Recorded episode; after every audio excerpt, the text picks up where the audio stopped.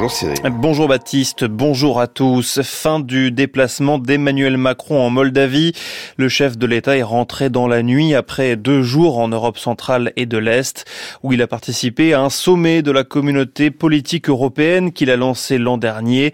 Plusieurs sujets évoqués durant cette réunion, un éventuel élargissement de l'Union européenne, les tensions au Kosovo, le conflit dans le Haut-Karabakh et bien sûr, Louise Baudet, la guerre en Ukraine.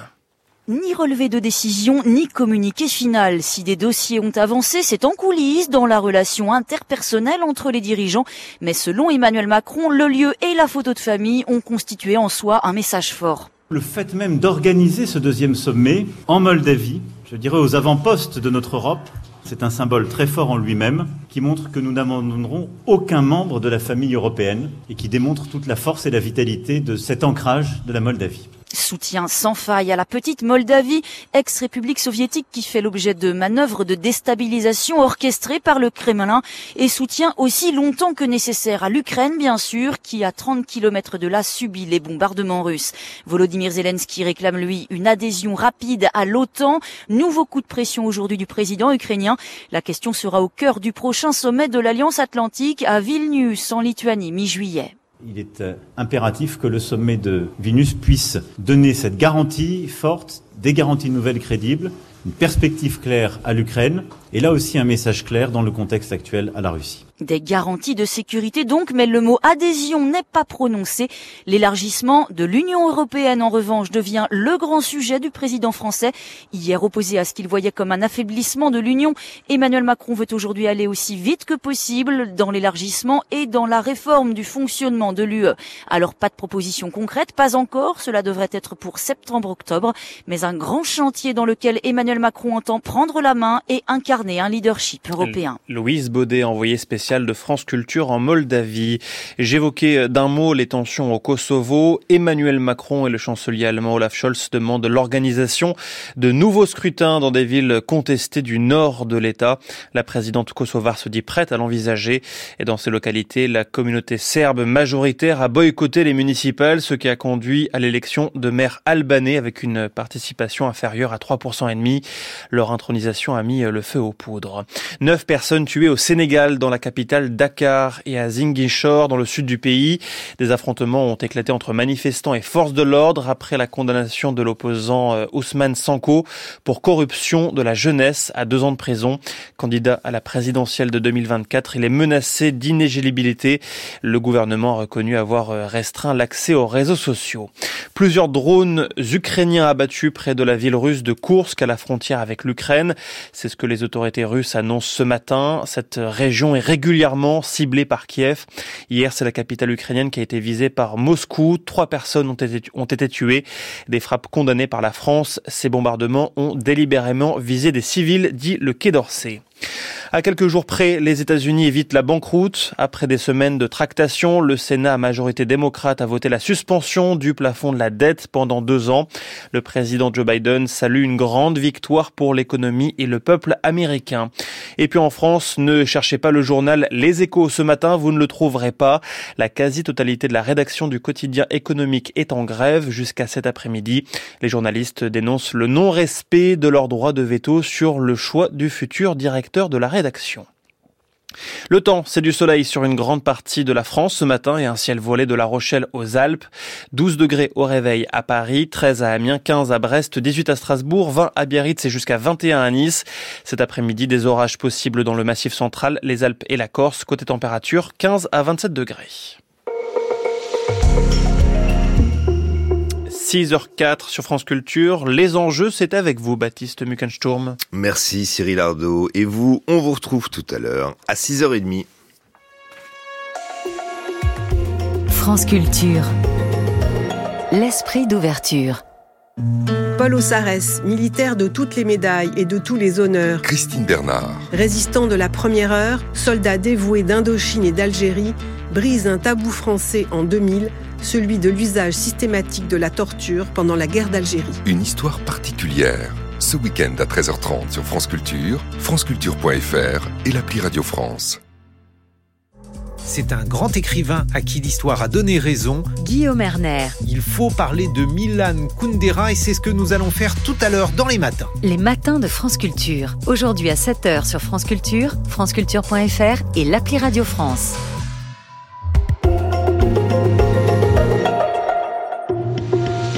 6h, 7h, les enjeux. Baptiste Muckensturm. Bienvenue dans l'émission qui tous les matins vous fait le récit des enjeux dans les territoires en France et à l'étranger. Nous sommes ensemble jusqu'à 7 heures.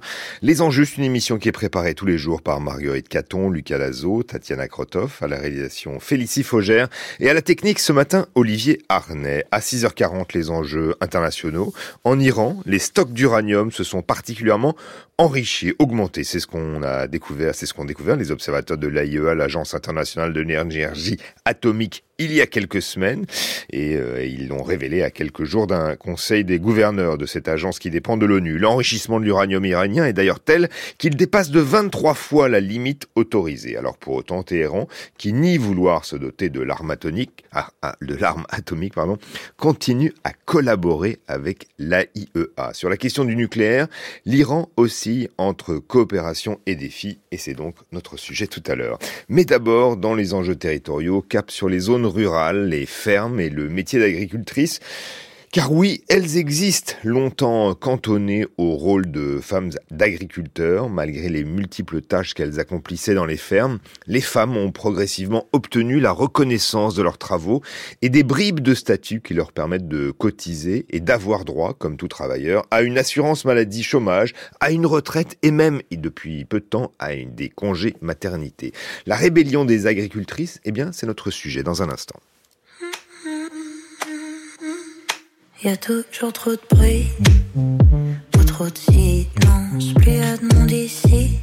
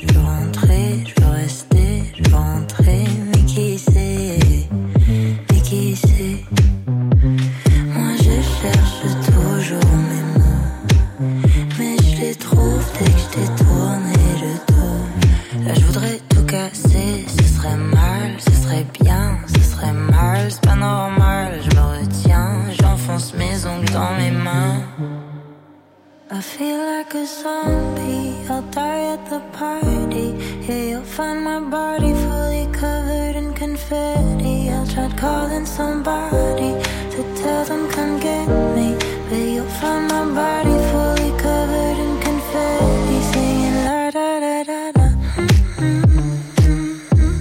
De Charlotte Cardin, auteure, euh, compositrice, interprète québécoise, et c'est un extrait de son album euh, 99 Nights qui paraîtra donc en août prochain. Il est 6h09 sur France Culture.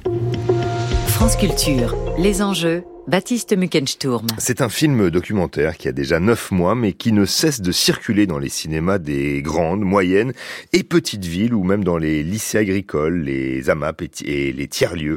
Intitulé Croquante, réalisé par euh, Teslie Lopez et Isabelle Mandin, produit par les films Hector Nestor, il suit un groupe d'agricultrices en Loire-Atlantique, bien décidées à s'épauler dans les difficultés quotidiennes d'être femmes et paysannes. Alors pour saisir le monde agricole du point de vue des femmes, nous sommes en ligne ce matin avec Annie Hong. Bonjour. Bonjour Baptiste. Vous êtes agricultrice, l'une des protagonistes de Croquante. On vous voit donc dans ce documentaire tout à fait euh, passionnant et attachant. Euh, Agnang, quelques mots pour commencer sur votre activité. Vous êtes éleveuse de vaches laitières associée avec votre frère. Quelles sont les tâches qui vous incombent? Eh ben, euh, je, je, donc j'élève des vaches laitières et, euh, et ben, je suis euh, sur la, la, partie soins aux animaux. Je fais aussi la comptabilité. je fais un petit peu de travail de, de tracteur aussi. en ce moment, c'est les, les foins, donc voilà. Il y a mhm. j'ai passé pas mal de temps mhm. ces derniers ces dernières semaines sur le tracteur. Mhm. Vous, vous dites que vous faites, euh, vous vous occupez euh, du troupeau, vous faites la comptabilité. Déjà, rien que ça, c'est c'est beaucoup de temps. Effectivement, oui, oui. Euh, il y a une part du, du travail, notamment le, le, travail autour de la comptabilité. Ça, c'est des choses qu'on que je laisse facilement de côté. Je préfère être sur le terrain et exercer pleinement euh, mon métier d'éleveuse. Hmm. Vous avez un gros troupeau? Alors, on a, en ce moment, je traite 64 vaches laitières et puis j'ai euh, j'ai 7 vaches euh, en congé maternité qui se préparent à véler dans les quelques semaines qui, qui, arrivent. Je fais aussi, et puis on a tout, toutes les, les génisses qui viendront dans le troupeau euh, quand, elles, quand elles mettront bas. Oui, bien sûr, parce qu'il faut que les vaches aient, donné naissance pour faire du lait. Euh, et, un nouveau veau permet donc euh, une nouvelle lactation. Hein, c'est bien ça. Il faut bien rappeler ça aux auditeurs qui sont pas toujours les plus pointus sur les questions de, de, de traite des, et d'activité laitière dans les fermes. Voilà, la, vache c'est un mammifère et, effectivement il faut qu'elle donne naissance à un veau pour, pour donner du lait. Mmh. Euh, actuellement c'est la période des foins, euh, car pour euh, nourrir vos vaches vous, vous, cultivez de la prairie et c'est une culture assez complexe, plus complexe qu'il n'y paraît. Agnong Effectivement. Pourquoi? on, on, parle de gestion de l'herbe, donc tout, sur les, les 110 hectares de de la, de la ferme. Chez nous, tout est en location. Toute, euh, euh, toute, toute la surface est en herbe. Et donc, ça demande une gestion rigoureuse. Euh, déjà, au niveau de l'implantation de la prairie, on fait des choix d'association de différentes plantes.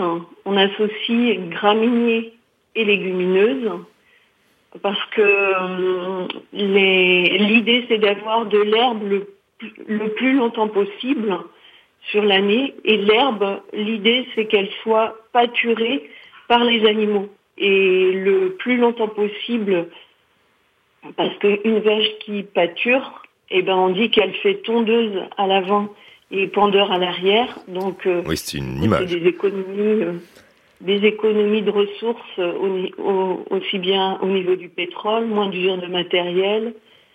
Et, euh, et la, gestion de l'herbe, effectivement, ça nécessite, euh, ça nécessite de la technique. C'est pourquoi on, se forme pour, euh, pour bien connaître les, les moments de pousse de l'herbe, faire les récoltes au bon moment euh, faire pâturer l'herbe euh, au moment où, où, elle est de, de meilleure qualité. Hmm. Parce que l'herbe la, a, a, pas la même valeur en fonction de son stade végétatif. Plus elle est jeune, plus elle est, elle est riche. Mais par contre, elle est moins fibreuse. Et nos animaux ont aussi besoin de, de fibres pour, euh, pour, une, pour avoir une bonne santé. Hmm. Et puis elle est sèche, puis elle peut servir aussi de, de fourrage oui, oui. Alors en fait, ce qui se passe, c'est qu'au printemps, euh, pour ceux qui peuvent avoir une pelouse, l'herbe pousse, euh, vous êtes tout, le temps obligé de, de la tondre. Ben, vous pouvez vous dire que les, les paysannes et les paysans qui ont, qui ont des vaches, euh, et ben elles aussi doivent avoir de l'herbe qui pousse. Et mmh. nous, c'est à ce moment-là qu'on fait nos stocks Donc on, le récolte sous deux formes, soit, soit sous forme d'ensilage d'herbe. Donc on, l'herbe est, récoltée, séchée, euh, mais hmm. pas autant que le, que le foin, et elle est mise sous une bâche où elle est... Euh, elle se conserve comme la choucroute hein, par grâce à une fermentation lactique. Et puis on fait aussi du foin. Alors ça c'est aussi en fonction de la météo. Là on est on est sur une période où il fait beaucoup de soleil, donc euh, du soleil et du vent. Et du coup c'est c'est propice à, à faire euh, le foin qui est l'herbe coupée mmh. et qui est plus sèche, qui est complètement sèche. Et du coup mmh. là le fait que l'herbe soit sèche, eh ben, elle se conserve d'elle-même. Annie Young, euh, vous, n'avez pas toujours euh, été euh, agricultrice. c'est un métier que vous avez rejoint il y a quelques années. vous avez rejoint votre frère. Vous faisiez complètement autre chose avant, même si effectivement vous vous êtes originaire d'une famille d'agriculteurs. À partir de quel moment vous avez eu l'envie ou même le, besoin de parler de votre votre métier avec des femmes. Euh, je dis ça parce que précisément vous apparaissez donc dans ce documentaire dont on parlait il y a, quelques instants. Eh ben en fait c'est une rencontre, enfin une nouvelle rencontre. J'avais rencontré Anne euh, sur une formation agricole. Comme moi, elle était euh, nouvelle installée. Et puis, suite à une demande d'un du CIVAM qui est un centre, le centre d'initiative et de valorisation du milieu agricole, qui euh, accompagne des groupes de paysannes et de paysans sur euh, la gestion des systèmes herbagés. Ils voulaient venir euh, sur notre ferme pour montrer notre expérience. Et du coup, je, je, la retrouve, on discute, ça c'était à peu près quatre ans, trois ans, trois ans après mon installation. Et en échangeant, on se rend compte qu'on a vécu les mêmes difficultés, euh, qu'on a eu des arrêts de travail et qu'on a vécu ça chacune de notre côté. Et euh, l'animatrice de ce groupe nous entend et nous dit mais ça serait peut-être bien de pouvoir se retrouver entre femmes pour, que vous puissiez échanger sur, euh, sur vos difficultés et, et partager. Ouais. Et justement, le, film qui suit euh, vos différentes euh, rencontres, euh, vos discussions avec avec celles qui, qui vous ressemblent, les projets que, que vous menez en commun, notamment une pièce de théâtre, il y a un mot qui revient tout le temps. C'est une revendication qui est portée sur tous les tons. C'est celui du temps, le manque de temps. Est-ce que c'est ce qui manque le plus aux agricultrices?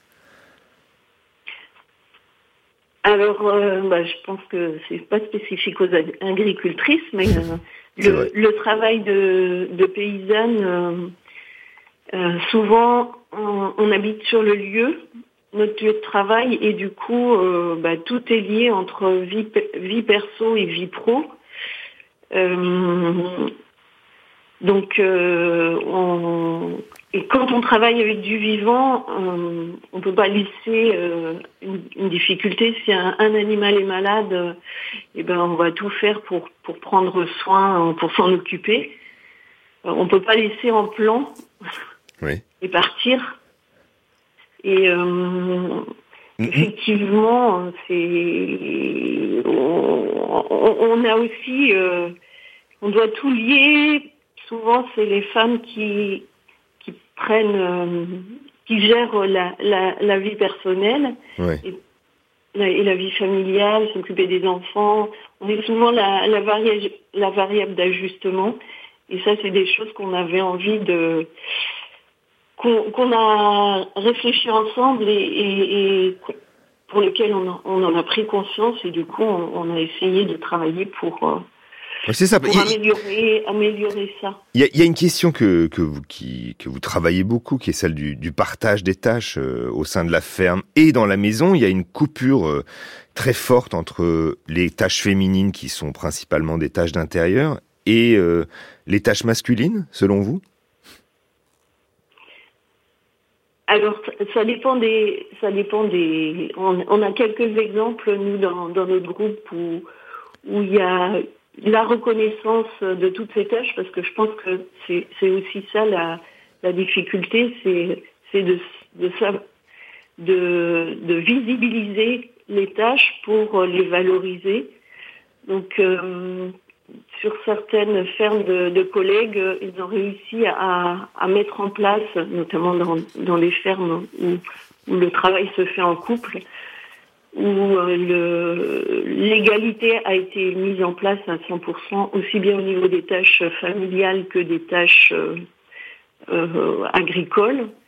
Donc, je pense aussi à une femme où où euh, c'est euh, il y a y a les le couple les deux font font 70 heures le conjoint fait 70 heures sur le la ferme la femme fait 35 heures sur la ferme et 35 heures sur euh, sur le, les tâches domestiques mais par contre ils touchent tous les deux la même rémunération donc mmh. c'est une façon de mettre aussi en avant le travail féminin puisque du coup, le, enfin le travail féminin, le travail euh, domestique, mhm. puisque du coup il est valorisé à travers euh, la, la, rémunération identique pour euh, pour les deux membres du couple. Ouais. Il, y a, il y a une chose intéressante dans, dans le film, c'est le, le, rapport aux machines. Hein. On voit que les tracteurs sont sont carrément des, des emblèmes de virilité rurale. Comment vous expliquez que finalement les les hommes aiment passer tant de temps sur les tracteurs et que ça les valorise?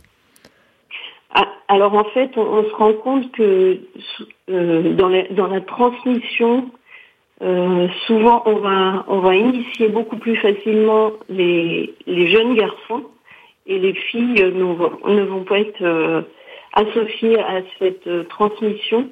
Et du coup, ben, on fait une façon de, de euh, du coup, c'est une difficulté. Ça, nous éloigne, nous les filles, de, de l'accessibilité à, à, la conduite de tracteur. Mhm. Mais donc, le fait de s'en rendre compte, nous, euh, du coup, on a mis en place euh, au niveau de notre, groupe des formations en non-mixité autour de la conduite de tracteur. Et du coup, ça permet de, de dédramatiser que finalement, un tracteur, ça se conduit euh, presque comme une voiture. Hein. Et euh, c'est ça, ça ne demande pas de force particulière. se familiariser en sororité entre femmes à, à, la conduite de tracteur, et ben du coup, on se rend compte qu'on est aussi capable que les hommes de le faire. Mhm. Le collectif que vous avez monté donc avec vos, concerts hein, que, que, vous évoquez, c'est aussi un, lieu de donc de discussion euh, technique, euh, agricole euh, autour du tracteur, mais pas seulement. Vous pratiquez vous-même à Nyon une agriculture qui est très soucieuse du vivant, très écologique. Est-ce que vos vos préoccupations étaient partagées? Est-ce que vous faites en fait un lien entre féminisme et écologie? Alors, euh, nous, ce qu'on qu'on a envie de, dire, c'est que de toute façon, le changement se fera avec les hommes. On a peut-être euh, euh une, sensibilité par le fait de prendre soin et de le côté prendre soin par le fait de notre maternité, mais mais ce n'est pas exclusif. Hein. Je pense que je connais beaucoup d'hommes pour qui c'est aussi euh, une, une préoccupation de vouloir prendre soin prendre soin à la fois euh, de, de, de, ce qui pousse, de ce que vous faites grandir euh, dans vos champs et, et, et prendre soin euh, des gens autour de vous. Merci beaucoup Annie Hong d'avoir répondu à nos questions. Je rappelle que donc c'est grâce au, au centre d'initiative pour valoriser l'agriculture et le, le milieu rural, le CIVAM, que vous avez rencontré vos concerts, que vous avez réfléchi ensemble et que vous avez accepté donc de participer au tournage de ce documentaire documentaire, documentaire qui tourne euh, partout, dans pas mal en France, hein, dans, dans, beaucoup de cinémas, grandes villes, petites villes, euh, moyennes villes, et euh, dans lesquelles, dans lequel on voit que, eh bien, vous avez beaucoup de discussions et que vous apprenez même, le, vous partagez le, le, concept de sororité. Merci beaucoup Annie Je rappelle donc que vous êtes agricultrice en Loire-Atlantique. Les enjeux à retrouver sur franceculture.fr et l'appli Radio France. 6h25 aujourd'hui sur France Culture. Alors d'abord des nouvelles des matins de Guillaume Erner avec à 7h14 la question du jour. Sommes-nous en train de sortir de la crise? Il s'agit du recul de l'inflation et c'est l'économiste Anne-Laure Delattre qui répondra aux questions de Guillaume. Et puis à partir de 7h40, écrire contre le jeu, J-E. Il s'agira de réflexions autour de Milan Kundera avec la journaliste au Monde Florence Noivy et l'écrivain Christian Salmon. Et puis puisqu'on parle des programmes à venir sur France Culture, on peut parler de ce qui va être diffusé euh, demain sur l'antenne de France Culture, demain après-midi, notamment à partir de 13h30 dans Une histoire particulière, euh, une, collection euh, à partir de demain, même déjà depuis plusieurs semaines, qui est consacrée aux criminels de guerre et qui est une collection de une collection de documentaires produite par euh, Alain Levkovitch, réalisée par euh, Marie-Laure Ciboulet, qui, à partir de demain, est consacrée à Paul Ossares, Ossares qui était donc euh, un militaire français qui, à partir du 8 janvier 1957, lors de la guerre d'Algérie, eh bien, a commencé une grande répression au cours de laquelle, eh bien, la torture s'est généralisée. Et c'était Paul Ossares qui était à la manœuvre. Écoutez cet extrait du documentaire, donc du, cet extrait d'une histoire particulière diffusé demain. Je ne parlais toujours pas. Je tenais le coup. Je me maîtrisais comme je peux. Mais je souhaitais mourir pour arrêter ces douleurs. Et j'avais pas d'objet pour essayer de me suicider. Je avais pas. J'avais rien. J'étais toute nue sur un, lit de camp. Je faisais tout sur moi. Et puis, ils étaient sales avec moi. très sales. Abjects. Une femme, vous savez, c'est très. Une femme. Le viol, c'est tout. D'une façon très, très violente. C'est tout. C'est beaucoup. C'est de l'humiliation, hein, c'est pire ça. J'aurais préféré la GGN, j'aurais préféré les bidoirs, j'aurais préféré, je sais pas, les coups, les insultes, les injures, les crachats. Et puis les mots grossiers, là, ça, enfin, je m'attendais à tout cela, mais pas au viol.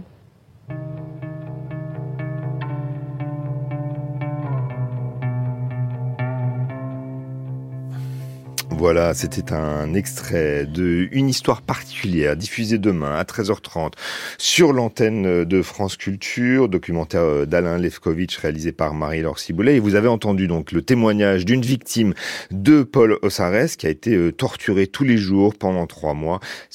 Et vous avez aussi euh, entendu euh, l'archive d'une victime violée elle aussi. Donc tous les deux témoignages dans ce documentaire exceptionnel diffusé demain dans la collection Criminel de guerre. Un mot encore pour vous donner des nouvelles des programmes de France Culture dans la journée, avec après les matins de Guillaume Erner, le cours de l'histoire de Xavier Mauduit, euh, qui cette semaine euh, se pose la question des vestiaires de nuit, histoire de mode, et puis aussi sachez qu'à partir de 10 heures, avec philosophie, eh bien c'est comment légiférer sur l'immigration, euh, qui est donc la question du jour avec la philosophe Juliette Monvoisin et la philosophe Camille de Vulpillère. Il est 6h29 dans un instant, le journal. France Culture. L'esprit d'ouverture. Cette semaine, Stéphane Séjourné est l'invité de Sens Politique. Jean Lémarie. Secrétaire général du parti d'Emmanuel Macron, Renaissance, il est aussi président du groupe Renew au Parlement européen. Quelles alliances veut-il construire et pour quel projet? La majorité cherche son cap. Stéphane Séjourné, ce samedi sur France Culture. Sens Politique, ce samedi à 12h45 sur France Culture, franceculture.fr et l'appli Radio France. Le discours de remise de la Palme d'Or à Cannes à Justine Trier a provoqué des interprétations très opposées. Emmanuel Laurentin Qui remercie-t-on quand on reçoit un prix? Comment se sont structurés historiquement les discours de remise de prix? Depuis l'école primaire du 19e siècle jusqu'au prix littéraire et festival de cinéma du 21e Remise des prix, c'est le terme du débat de ce vendredi avec l'ancienne ministre de la Culture Aurélie Filippetti et l'historien de l'école et du festival de Cannes Olivier Loub. Le temps du débat, aujourd'hui à 18h20 sur France Culture, franceculture.fr et l'appli Radio France. 6h30, vous écoutez France Culture et voici le journal de Cyril Ardo.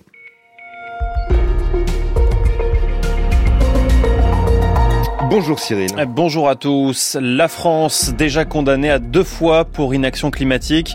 Une nouvelle procédure est en cours, mais est-ce vraiment utile? France Culture a posé la question à des ONG.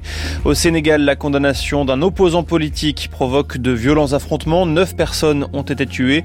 Nous serons sur place dans ce journal. Et puis le Japon se sent menacé par ses voisins nord-coréens, russes et chinois.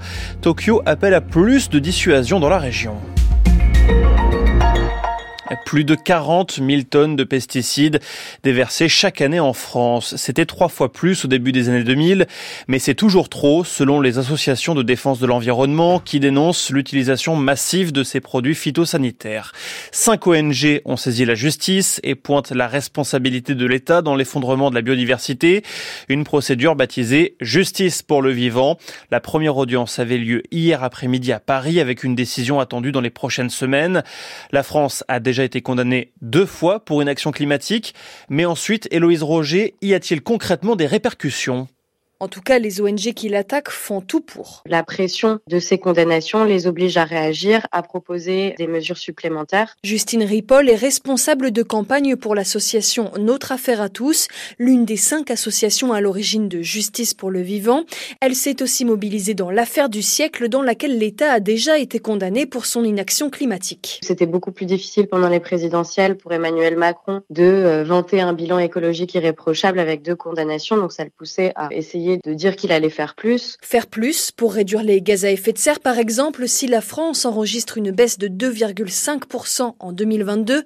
Pour Arnaud Gossement, avocat en droit de l'environnement, il est difficile de savoir si cette baisse des émissions est le résultat d'actions politiques liées aux condamnations. Aucun ministre n'a jamais publié un communiqué de presse ou euh, fait de déclaration devant le Parlement pour dire je vais prendre telle décision très très courageuse parce que sinon j'ai très peur que mon gouvernement soit pointé du doigt par un juge. Il se pose aussi la question de l'assignement de l'État. Qui vise-t-on véritablement lors de ces recours? L'État, c'est nous tous, gouvernement compris, citoyens, acteurs économiques, et ces personnes en particulier. Ce qui veut dire que aujourd'hui, lorsque un ministre s'exprime sur la question environnementale, il ne se sent généralement pas personnellement visé par ces décisions. Même une condamnation financière n'inquiète pas l'État, selon lui. Dans l'affaire de la pollution de l'air qui a été engagée par l'association Les Amis de la Terre, le gouvernement s'est vu astreint à 10 millions d'euros par semestre de retard. Mais attention, sur ces 10 millions d'euros, l'essentiel retourne dans les caisses de l'État. Difficile de savoir donc si ces recours en justice ont un véritable impact, mais Arnaud Gossement le souligne, ils sont très importants pour générer un débat public et médiatique. Explication d'Héloïse Roger pour France Culture et le public justement qui sera mieux informé sur les risques d'incendie. La météo des forêts est officiellement lancée aujourd'hui par Météo France. Quatre indicateurs du vert au rouge pour indiquer les zones où des feux sont susceptibles de démarrer. 9 départs d'incendie sur 10 est d'origine humaine, la plupart par imprudence. L'une des principales agences de notation doit révéler ce soir la note qu'elle attribue aux finances françaises. S&P, nouveau nom de Standard Poor's, classe actuellement la France avec un double A et pourrait baisser à AA-, ce qui a déjà été fait fin avril par Fitch, une autre agence qui critiquait le gouvernement pour sa gestion des finances et la crise sociale autour des retraites. Aux États-Unis, le défaut de paiement a été évité après des semaines de tractation. Le Sénat à majorité démocrate a voté la suspension du plafond de la dette pendant deux ans. Le pays n'avait que jusqu'à lundi pour éviter la banqueroute. Le président Joe Biden salue une grande victoire pour l'économie et le peuple américain. Au Sénégal, neuf personnes ont été tuées au cours d'affrontements. Des violences qui ont éclaté après la condamnation de l'opposant Ousmane Sanko à deux ans de prison pour corruption de la jeunesse. Candidat à la présidentielle de 2024, il est menacé d'inégibilité. À Dakar, la correspondance de Théa Olivier. Dans plusieurs quartiers de Dakar, des routes sont barrées par des pneus, des poteaux ou des pierres, des barricades dressées par des manifestants venus soutenir l'opposant Ousmane Sonko qui pourrait être arrêté à tout moment selon le ministre de la Justice Ismaïla Madior Fall.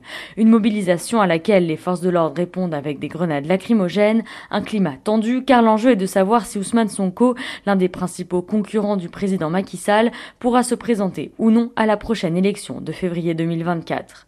Avec cette peine-là, Ousmane Sonko ne peut pas être candidat à la compétition électorale, regrette Bamba Sissé, l'un de ses avocats, qui dénonce un complot du pouvoir pour écarter de l'arène politique le leader de 49 ans qui séduit la jeunesse avec son discours anti-système. Puisqu'Ousmane Sonko n'était pas présent à son procès, il ne peut pas faire appel, mais il pourrait être rejugé s'il se constituait prisonnier, c'est-à-dire s'il décidait de se présenter pour être incarcéré. Un scénario que n'envisage pas sa défense pour le moment. L'éligibilité d'Ousmane Sonko est déjà remise en cause dans une autre affaire de diffamation où il a été condamné à six mois de prison avec sursis, un jugement suspendu puisqu'il s'est pourvu en cassation. Explication de Théo Olivier depuis Dakar au Sénégal pour France Culture. Au lendemain du lancement raté par la Corée du Nord d'un satellite espion, les ministres nippons et américains de la défense se sont entretenus hier.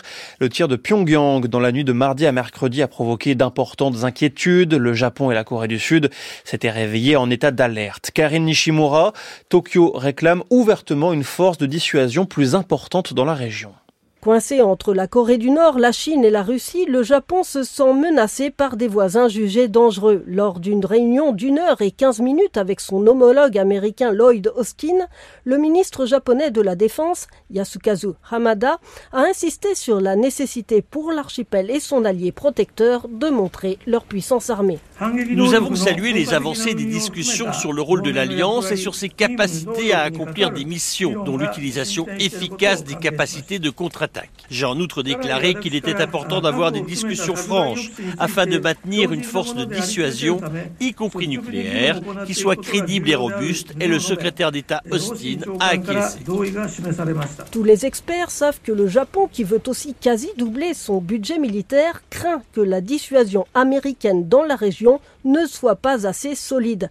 D'où le fait que Tokyo suive attentivement les discussions entre les gouvernements américains et sud-coréens sur la possibilité pour les États-Unis de déployer des armes nucléaires en Corée du Sud puisque c'est impossible au Japon.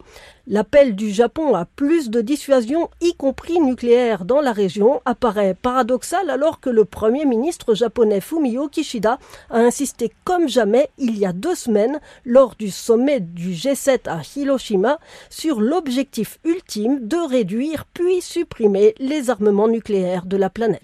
Explication de Karine Nishimura à Tokyo. Le temps, c'est du soleil sur une grande partie de la France ce matin et un ciel voilé de la Rochelle aux Alpes, 12 degrés ce matin à Paris, 13 à Amiens, 15 à Brest, 18 à Strasbourg, 20 à Biarritz et jusqu'à 21 à Nice. Cet après-midi, des orages possibles dans le massif central, les Alpes et la Corse. Côté température, 15 à 27 degrés. 6h38 sur France Culture, les enjeux internationaux, c'est avec vous, Baptiste Muckensturm. Merci Cyril Ardo. Et vous, on vous retrouve à 8h, sachant que le prochain rendez-vous avec la rédaction de France Culture, c'est à 7h. 6h, 7h, les enjeux.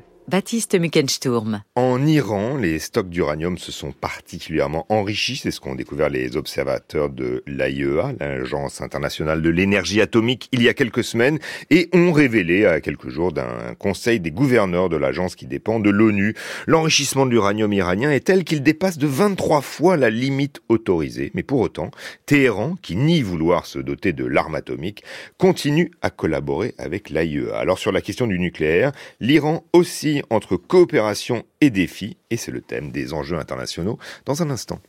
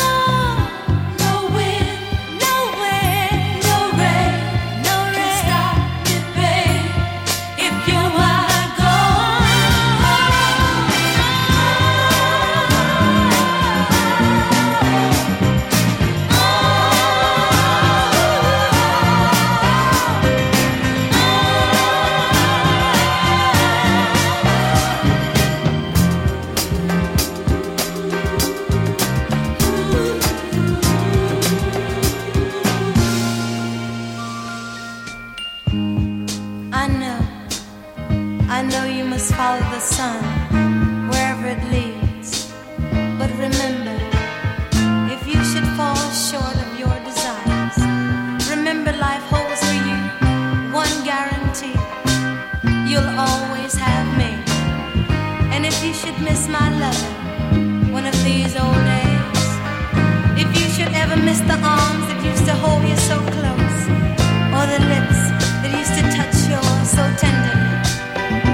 just remember what I told you.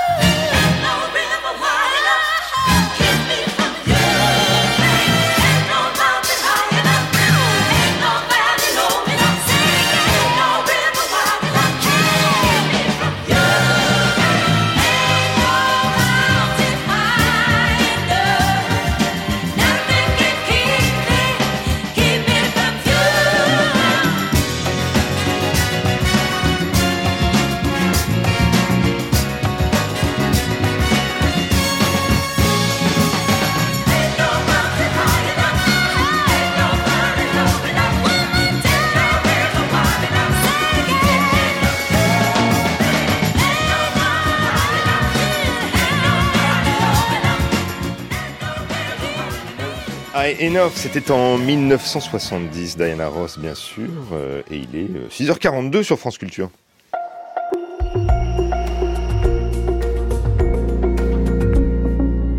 C'est l'heure des enjeux internationaux. Ces derniers mois, l'Iran a augmenté son stock d'uranium enrichi. Surtout, la République islamique enrichit son uranium à des taux de plus en plus élevés, théoriquement, selon l'accord signé en 2015 entre l'Iran et les membres du Conseil de sécurité des Nations Unies plus l'Allemagne. Ce taux d'enrichissement de l'uranium ne devrait pas dépasser 3,6%. Or, il est aujourd'hui enrichi à près de 84%, proche donc des 90% nécessaires pour produire une bombe atomique. C'est ce que révèle un un rapport de l'Agence internationale de l'énergie atomique. Alors depuis mai 2018, la sortie des États-Unis des accords de 2015 décidés par Donald Trump, les négociations avec Téhéran euh, patinent. Les Iraniens sont de plus en plus exigeants sur les contreparties à une limitation de leur activité nucléaire.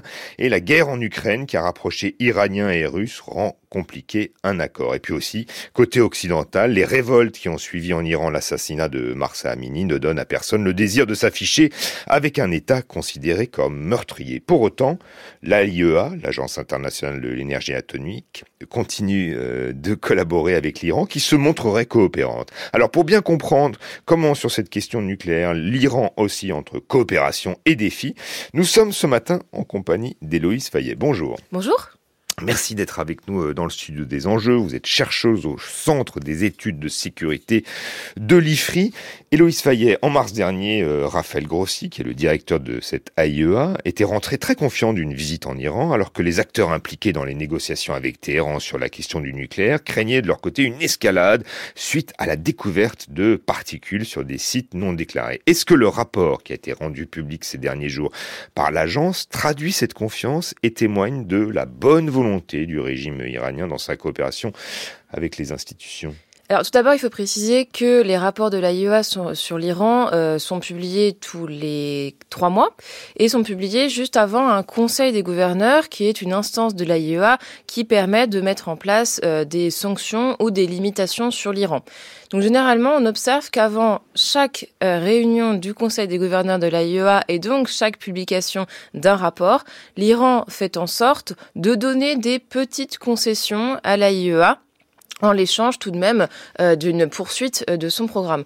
Et c'est tout à fait euh, ce qu'on observe aujourd'hui, avec d'un côté, comme vous l'avez dit, un stock d'enrichissement record, et puis de l'autre, des avancées sur certains dossiers. Donc par exemple, on sait maintenant que les particules d'uranium enrichi à 83% ne constituent pas du tout un stock, et leur découverte, a été, enfin les, explications données par l'Iran quant à cet enrichissement ont été jugées satisfaisantes par la et puis le contentieux qui durait depuis très longtemps entre l'AIEA et l'Iran sur la découverte de particules sur un site, non, sur un site qui n'était pas censé en contenir. Euh, a aussi officiellement été réglé. Mais c'est mmh. vraiment un jeu du chat et de la souris qui est appelé à se répéter. Oui, et on, on, a quand même l'impression qu'il y, y, a un paradoxe entre euh, d'un côté euh, euh, le régime iranien qui dit poursuivre son qui en fait qui poursuit son escalade nucléaire et qui continue à coopérer. Est-ce que en gros l'AIEA salue la transparence de, de Téhéran sur son non-respect des engagements quoi? Alors l'AIEA est un petit peu obligée de le faire quand il y a vraiment des progrès sur sur certains dossiers, mais c'est certain que l'AIEA et le, la communauté internationale à ce stade en fait n'arrive pas à empêcher l'Iran à continuer d'enrichir euh, son uranium. Vous l'avez dit, 23 fois euh, le, stock euh, autorisé par le par le JCPOA. Et donc l'AIEA en fait est obligée effectivement de saluer des petites avancées pour ensuite espérer en avoir des plus importantes à l'avenir. Le JCPOA, il faut quand même dire que c'est le, l'accord sur le nucléaire iranien qui avait été euh, signé en juillet 2015 et dont Trump est sorti en mai 2018. le Joint Comprehensive Plan of Action. Euh, donc aujourd'hui, pour être très précis, l'Iran euh, dispose de 470 kilos et 900 grammes d'uranium enrichi à 20% et de 114 kilos d'uranium à 60%. Est-ce que ça suffit pour fabriquer une bombe nucléaire, Héloïse Fayet? Alors pour L'idée, c'est de d'accumuler assez de matière fissile, donc d'uranium enrichi euh, à 90%, euh, pour fabriquer une, disons, une charge nucléaire. Alors à ce stade, avec autant d'uranium enrichi à 60%, on estime que l'Iran pourrait fabriquer une charge nucléaire en une semaine. Sauf que heureusement, ce n'est pas parce que vous accumulez cette matière fissile que euh, vous pouvez euh, l'envoyer sur la cible de votre choix. Euh, il faut passer par. Il y a quelques étapes. Voilà, il y a pas mal d'étapes, notamment la transformation de cet uranium en uranium métal, la fabrication d'autres gaz, euh, le fait de mettre la charge sur un vecteur, donc mhm. typiquement un missile balistique dans le cas de l'Iran. Et ça, c'est un processus qui pourrait prendre, selon les estimations, entre encore un an et demi et deux ans. Et surtout, c'est quelque chose qui serait détectable. Donc on peut s'imaginer que les États-Unis, euh, voire Israël, prendraient des mesures pour éviter euh, qu'on en arrive là. Mhm. Euh, néanmoins, on sait que le, programme balistique, donc qui permettrait aux Iraniens de, fabriquer des, missiles, s'accélère aussi, mais c'est une négociation euh, qui est à part euh, et qui, à laquelle l'AIEA ne, prend pas parti. Effectivement. Est-ce qu'on sait aussi euh, véritablement ce que cherchent à obtenir les, Iraniens? Est-ce qu'ils veulent avoir une bombe? Est-ce qu'ils veulent avoir une capacité nucléaire? Ou est-ce qu'ils veulent avoir un, levier pour négocier en fait la levée des sanctions? Alors officiellement, il n'y a pas de militarisation du programme nucléaire iranien depuis 2003. Ce sont les États-Unis qui, qui, le disent et je pense qu'on peut, on peut leur faire confiance là-dessus. Euh, et les, Iraniens, en fait, semblent à ce stade, effectivement, vouloir une capacité de levier, c'est-à-dire menacer de potentiellement fabriquer une arme nucléaire si jamais ils n'obtiennent pas ce qu'ils veulent euh, dans des négociations internationales, euh, donc que ce soit sur des, relations économiques qu'ils peuvent entretenir avec d'autres pays, sur leur, influence au, Moyen-Orient. Et donc, en fait, c'est une sorte de dissuasion nucléaire, mais sans avoir l'arme nucléaire clair. Mhm. Euh, influence au Moyen-Orient, c'est vrai que derrière cette négociation, il y a aussi la capacité euh, des Iraniens à soutenir euh, des mouvements comme le comme le Hezbollah, hein, par exemple. quels sont les, les, les dossiers essentiels pour l'Iran sur lesquels la question du nucléaire est une est en fait un outil de chantage bah, Vous avez de nombreux dossiers. Ça peut être le gel de ses avoirs financiers à l'étranger. ça peut être justement les limitations, quelques limitations qu'il y a sur son programme balistique, parce qu'il y a quand même une partie dédiée aux missiles balistiques dans le JCPOA, même si c'est pas sous la responsabilité de, de l'AIEA. voilà, ça, peut être aussi la fourniture de, biens de première nécessité à, l'étranger.